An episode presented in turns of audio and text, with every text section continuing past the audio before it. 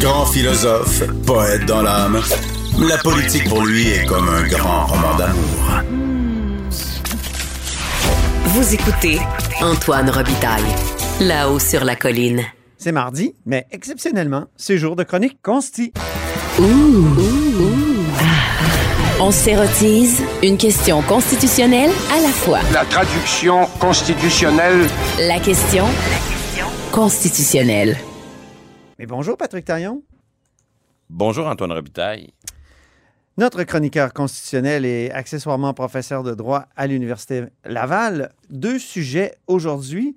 Jour de grève, une crise majeure dans le système de justice. Puis le deuxième sujet, bien, on revient sur le projet de loi 96 qui, qui va être voté aujourd'hui. Donc, euh, on revient sur les possibles contestations de cette loi-là. Donc, commençons par la crise majeure. On parle de grève, de pénurie, de menaces dans le système de justice. Oui, oui, oui, l'automne va être chaud. Euh, Il y a des problèmes dont on se préoccupe peu euh, depuis longtemps, mais qui semblent tous s'aggraver soudainement et qui, conjugués ou additionnés les uns aux autres, là, euh, risquent de plonger notre système judiciaire dans une crise importante. Donc aujourd'hui, on a un peu un avant-goût de ce qui nous attend avec une grève. Euh, une grève des avocats de l'aide juridique, c'est-à-dire des avocats qui, de manière permanente, euh, plaident devant les tribunaux des causes pour les, souvent les, personnes les plus pauvres de la société, les plus vulnérables. Le premier métier de Jean Charest.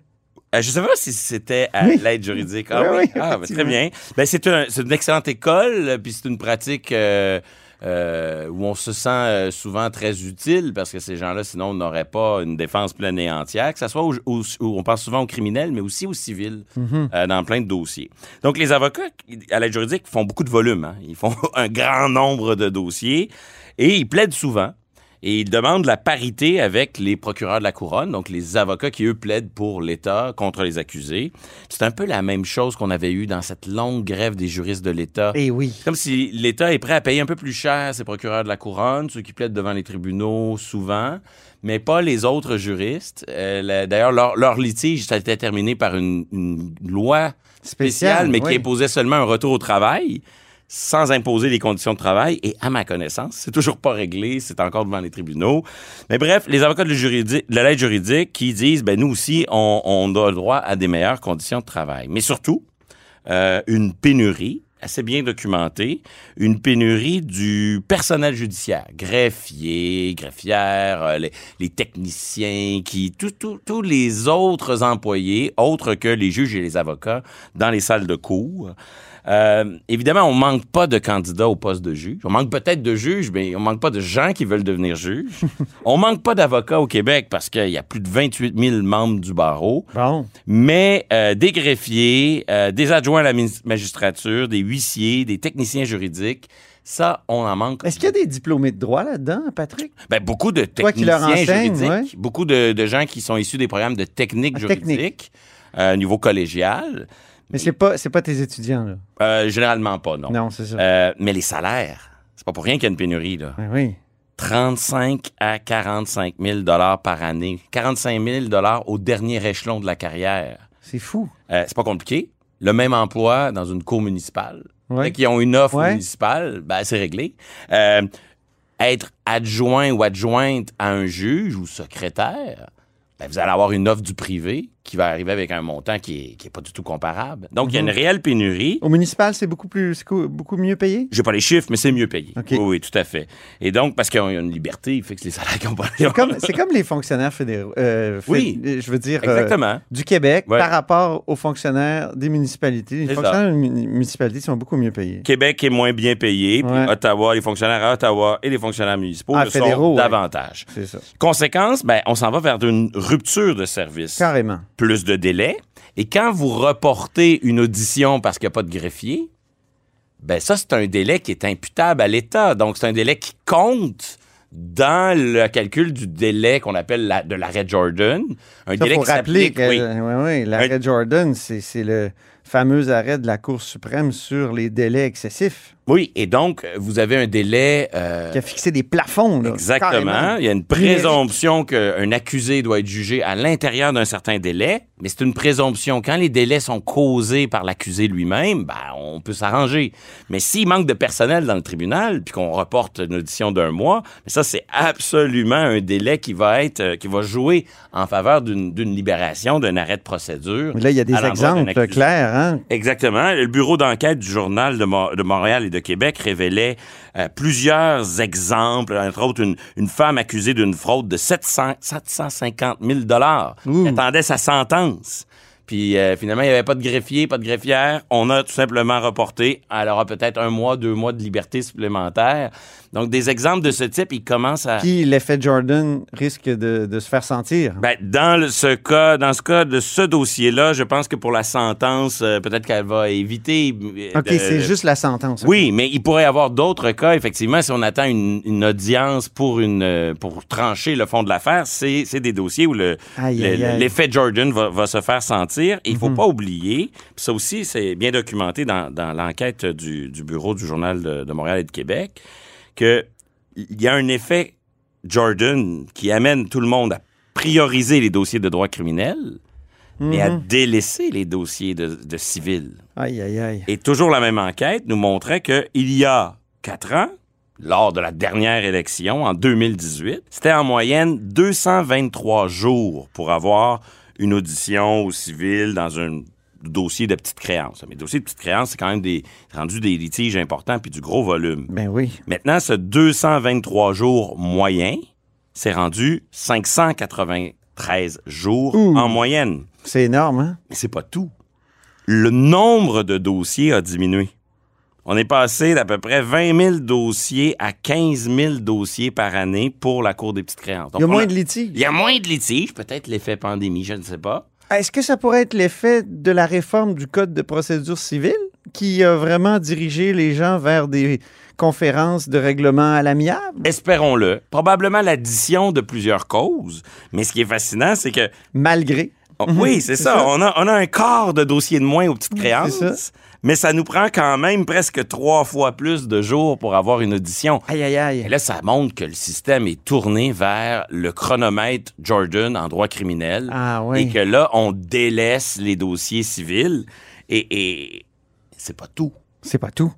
Il y a des grèves, des pénuries, mais il y a aussi une menace qui plane. On en a déjà parlé à ce micro. Oui. La juge en chef de la Cour du Québec, Lucie Rondeau, elle fait pression sur le gouvernement du Québec depuis des mois, avec une menace assez claire. À partir de septembre, mes juges, qui siègent en ce moment deux jours sur trois, donc la troisième journée, là, c'est pas congé. là. Ils ont des jugements à écrire. Les jugements sont de plus en plus longs à écrire.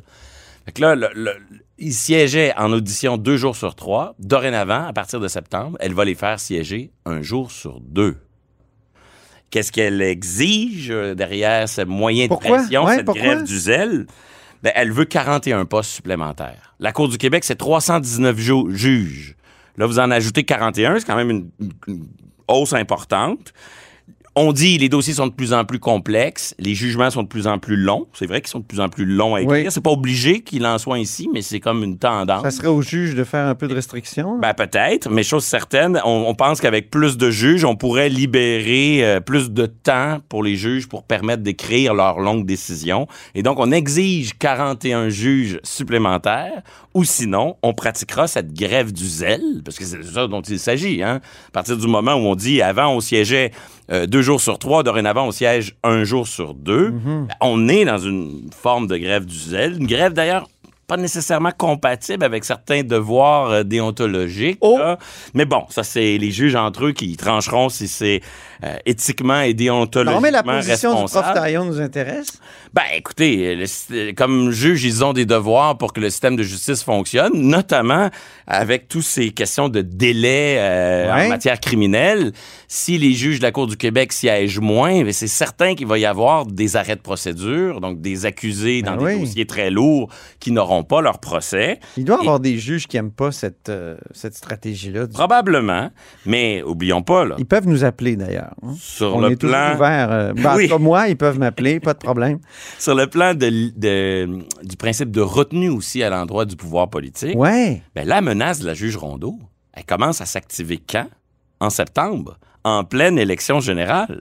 C'est un coup stratégique. On sait euh, à quel point elle est à couteau tiré avec le ministre de la Justice, Simon Jolin Barrette. ben, chose certaine. Est-ce que c'est encore un, c'est un autre avatar de cette euh, Ben, querelle? C'est certainement un épisode de la saga, Oui. mais chose certaine, en disant on passe à l'action en septembre, la, cette quasi-grève, en tout cas cette forme de grève du zèle, cette menace, ce moyen de pression, elle va forcer un débat, elle va forcer la question de la réforme du système de justice à s'inviter durant l'élection. Ce qui réjouit probablement euh, tous ceux qui espèrent que le, que le système soit amélioré, mais qui pose quand même des questions sur euh, cette, euh, ce sens politique qu'a la Cour du Québec. On peut pas dire que c'est pas politiquement neutre de de- d'exercer des moyens de pression à un moment où euh, dans le débat public, on a une élection et que tous les partis vont devoir se, se, se, se prononcer. À terme, euh, on se retrouve avec un système de justice qui est pas euh, qui est à réformer puis qui est pas différent du système de santé. Hein, euh, D'un Mm. Il y a des parallèles qu'on peut faire entre euh, le traitement très généreux à l'égard des médecins, des médecins Oui. spécialistes, et le traitement très généreux à l'égard euh, des juges. Pas- Tu le disais tout à l'heure, là, euh, les petits employés, le petit personnel des cours sont payés comme euh, À Dix fois moins. 35 Dix 000 fois à moins. 45 000 dollars au maximum. Mhm. Et vous avez les juges des cours du, de la Cour du Québec. Donc, ça, c'est les, les juges euh, qui relèvent de la compétence du Québec. 310 000 dollars par année à partir de juillet prochain. Un rattrapage de 22% dans les quatre dernières années. Ouais. Notamment parce que des juges ont rendu des décisions sur la rémunération des autres juges Ouh. où ils ont dit indépendance judiciaire implique sécurité salariale. Oui. Et ça, ça doit faire l'objet Il faut être gratiné quatre fromages. Exactement. Il faut prendre, faut traiter la question salariale avec beaucoup de prudence. Or, on voit que on traite, on n'a pas la même considération pour le reste du personnel. Et là, on voit un parallèle avec, le per- avec la réforme de, de la santé, Oui. où on a vraiment investi des ressources énormes vers les médecins. Puis on a un petit peu oublié euh, le problème de recrutement et de pénurie chez les infirmières et on s'est retrouvé dans l'impasse qu'on connaît. On dirait qu'on a Mm. le même euh, le même standard avec le système de justice. Il y a mon ancien collègue euh, Robert Dutrisac qui avait un excellent éditorial dans Le Devoir ce matin, Les juges bichonnés. Oui, et il maîtrise probablement mieux les calculs mathématiques que moi. Il disait dans son papier que euh, avec le 20 millions d'augmentation salariale destinée aux juges de cette année. Cette année, ça coûte à l'État québécois 20 millions qu'on donne à- aux juges de la Cour du Québec. Bang. On prend ce 20 millions-là, on l'envoie aux 2000 employés qui forment le personnel juridique de tous les palais de justice du Québec, 2000 employés, et soudainement, on augmenterait leur salaire de 25 Aïe, donc, il y a des choix qui sont faits et c'est pas différent de bien des choses en politique. Pour nos élus, c'est toujours plus intéressant d'annoncer la construction d'une nouvelle route que d'annoncer la rénovation d'une vieille route. Ouais. Qu'est-ce qu'on assiste en justi- en- dans le système de justice des dernières années? Des réformes courageuses où on annonce un, un- un tribunal spécial pour Ouais. les violences sexuelles, une réforme du droit de la famille. On annonce des nouvelles routes, des nouvelles affaires. Mais le fonctionnement de base, l'entretien de nos routes, Mhm. euh, le fait qu'on on, on en prend soin puis que ces routes-là fonctionnent, donc le, le personnel judiciaire de base, nos avocats à la commission de l'aide juridique, ces choses-là, on dirait que c'est plus difficile d'avancer sur ces fronts-là. Euh, face à ces problèmes de pénurie, le ministre de la Justice propose de siéger soir et fin de semaine. Je comprends la logique. Son, son raisonnement, en tout cas dans une déclaration écrite qu'il a fait la semaine dernière, c'est que le retard actuel serait majoritairement attribuable à la pandémie et qu'il faudrait comme donner un coup soir et fin de semaine pour s'en sortir. N'empêche qu'il y a comme tout un décalage entre la juge en chef qui nous dit il faut siéger moins et nommer plus de juges. Et le, le- le ministre de la Justice qui dit non, non, non, faisons une corvée. Là, Et des juges bilingues. Et des juges bilingues aussi. Donc, c'est loin d'être réglé, mais ouais. j'ai l'impression que le débat électoral va peut-être être un peu euh, saisi de cette question euh, de- du système de justice. Prenons quelques minutes pour revenir sur le projet de loi 96 qui va être voté aujourd'hui en Chambre selon euh, toute vraisemblance. Après le vote de la loi, tu écris qu'il faudra penser au service après-vente. C'est quoi le service après-vente? Ben, Une loi comme la loi 96 sur la Charte de la langue française? Il a plusieurs aspects. Euh, Il y a un aspect euh, formel et juridique. hein. Dans la loi, on voit constamment qu'il faut adopter des règlements d'application, Oui. des directives internes. Et ça, ça va vraiment définir bien des aspects de la loi. Mais aussi sur le plan politique, euh, le service après-vente, c'est aussi quelque chose qui a parfois manqué pour la loi 21. Je dirais, c'est pas juste parce qu'une fois la loi adoptée, il faut, il faut consolider et forger le consensus autour de cette loi. Euh, il, il faut... dans le cas du dossier linguistique, forger une nouvelle paix euh, linguistique. Durant euh, les dernières semaines, on a entendu bien des opposants à la loi, euh, le projet de loi 96, Mhm. qui critiquaient non seulement le projet de loi 96, mais critiquaient carrément, radicalement, toutes nos lois linguistiques. Oui, c'est ça. Que, Il revenait même sur le principe de la charte de la langue française. à, à les écouter, c'est- c'est c'est pas juste la- le projet de loi qui est problématique, c'est toutes les lois du Québec en matière linguistique. Donc, il- la, la paix linguistique qui avait ses avantages et ses inconvénients, mais qu'on a connus dans les dernières décennies, elle est à rebâtir et ça, ça fait partie euh, du service euh, après-vente. Euh, D'un point de vue politique, il faudra voir aussi si le, le- le- le vote défavorable du, du Parti libéral et du Parti québécois là, va, va avoir... Et j'ajouterais du Parti conservateur. Claire Sanson va voter contre. Oui, elle Oui. l'a dit ce matin. Et euh, elle a dit que la, la loi 96 n'avait aucun rapport avec son rapport sur la langue française, Cla- Claire Sanson, donc euh, déposé il y a quelques années. Euh, ce qui est faux, parce qu'il y a énormément de parallèles qu'on peut faire. Mais je ferme cette parenthèse sur le Parti conservateur. Ben, à quelque part, il va falloir euh, créer un consensus transpartisan aussi, comme il y en a eu un autour du fait qu'il fallait pas réouvrir, rouvrir la loi 101, même si les partis d'opposition votent contre. Ben, le service après-vente, ça va être aussi là, de, de, de, de- de construire cette paix linguistique à, à l'endroit de ses, ses forces euh, Ouais. politiques. Il y a Québec solidaire qui appuie le projet de loi officiellement, malgré plusieurs réticences. Oui, mais c'est fascinant, euh, cette position de Québec solidaire, parce que ils ont réussi ou ils ont tenté de maintenir une ligne qui, à mon avis, est de moins en moins tenable, selon laquelle il y aurait une énorme différence entre déroger aux droits et libertés, restreindre les libertés individuelles dans le projet de loi 96 versus dans la loi 21.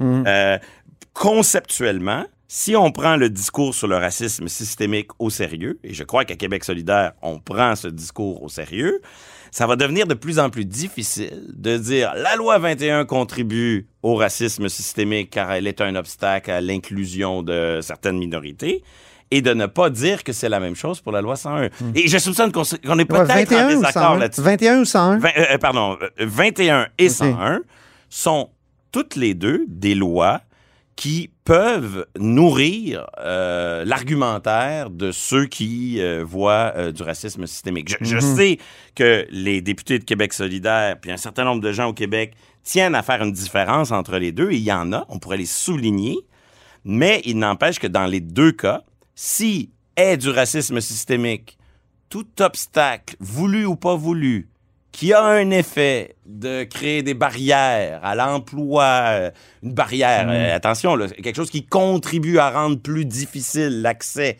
à, Mhm. ben, il faut être obligé d'admettre que euh, ça contribue. Donc, pour Québec solidaire, éventuellement, pour le moment, ils ont réussi à dire non, non, non, non, non, c'est pas pareil. La langue et, et le port de signes religieux, c'est deux affaires différentes et ils ont une position radicalement différente sur l'un et sur l'autre. Ouais. Mais ma question, c'est com- pour combien de temps?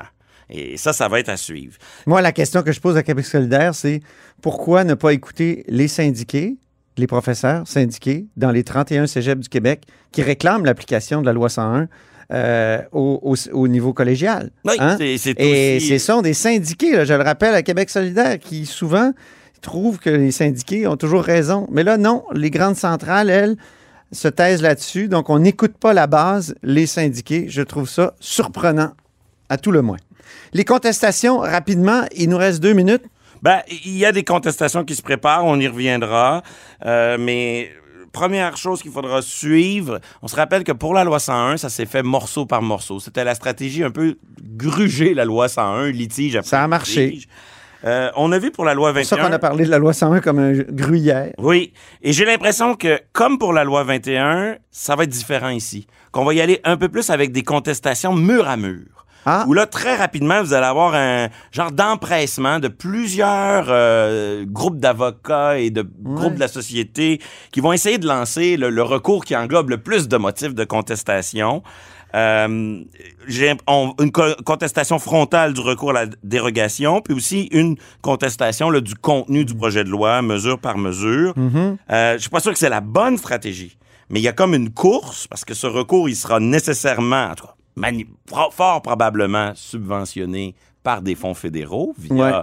le fameux programme de contestation judiciaire. Mais il faudra trouver les victimes, entre guillemets, qui ont intérêt pour agir. Exactement. Donc, je ne doute pas des convictions de ceux qui vont contester le projet de loi, mais non seulement ils ont des convictions, mais en plus, ils auront un financement convenable via Fédéral. ce programme-là. Donc là, il y a une course contre la montre pour qui va monter le recours le plus sérieux pour aller chercher ces fonds du programme fédéral. Et là, c'est ça qui va jouer. Est-ce qu'à force de vouloir contester trop vite la loi, est-ce que les opposants vont négliger la question de l'interagir que, que tu soulèves? Parce que dans notre système, il faut contester avec quelqu'un qui est vraiment concerné. Donc, si on prétend qu'il n'y a plus de services de santé en, en anglais, il va falloir en trouver un patient. Quelqu'un qui se les a plaint. pas eu les services. Hi. Moi, je pense qu'on le trouvera jamais, ce patient. Euh, il, il va falloir le trouver, l'immigrant qui, après six mois, Ouais. est privé de services De façon Euh, inhumaine, de va façon se faire demander de parler français. et qu'on interprète mal euh, les exceptions santé, sécurité et Ah oui, il y a plein d'exceptions. Donc, il, va falloir le trouver, le, le policier de la langue qui procédera à une enquête abusive. Eh Oui. C'est- une chose de prétendre que la loi va là, Ouais. mais dans notre système de justice, il faut trouver un cas concret. Et ça, pour les contestataires, il y a cette course contre la montre pour toucher les fonds fédéraux, mais il y a aussi la course contre la montre pour trouver le cas. Et ce cas-là, il sera pas toujours simple à trouver. Merci beaucoup, Patrick Taillon, notre chroniqueur constitutionnel et accessoirement professeur de droit à l'Université Laval. Merci. Et c'est ainsi que se termine La Haut sur la Colline en ce mardi. Merci beaucoup d'avoir été des nôtres. N'hésitez surtout pas à diffuser vos segments préférés sur vos réseaux. Ça, c'est la fonction partage. Ça aide l'émission à se faire connaître. Et je vous dis à demain.